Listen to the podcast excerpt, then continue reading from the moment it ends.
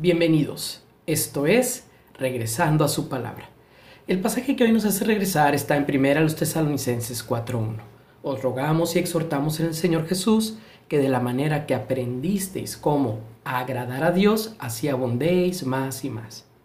Dios es muy popular los domingos. Millones de personas en todo el mundo dejan lo que están haciendo para visitar un edificio llamado templo, donde el solo propósito es reunirse con otros para adorar a Dios, cantar y aprender más de Él. Pero luego viene el lunes. ¿Qué lugar ocupa entonces Dios en sus vidas? Cuando el énfasis se pone en otras cosas, podemos pasar la semana fácilmente sin considerarlo. Ni siquiera muchos creyentes que van a la iglesia los domingos pronuncian el nombre de Dios durante la semana. A menudo no consideran sus planes ni piensan en la dirección que Él les ha dado para vivir.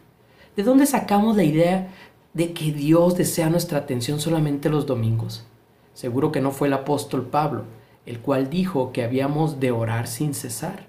Esta es una señal segura de que Dios escucha también de lunes a sábado.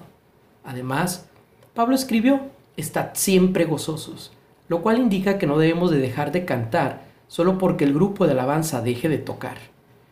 ¿Y qué decir del mandato, dad gracias en todo?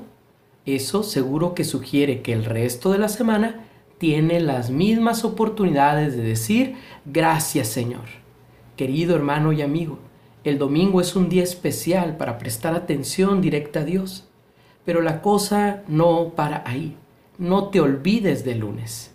Recuerda, adora a Dios el domingo y luego anda con él el lunes. Les habló Eliseo Mayorga, pastor de Casa de Oración en La Paz. Dios les bendiga.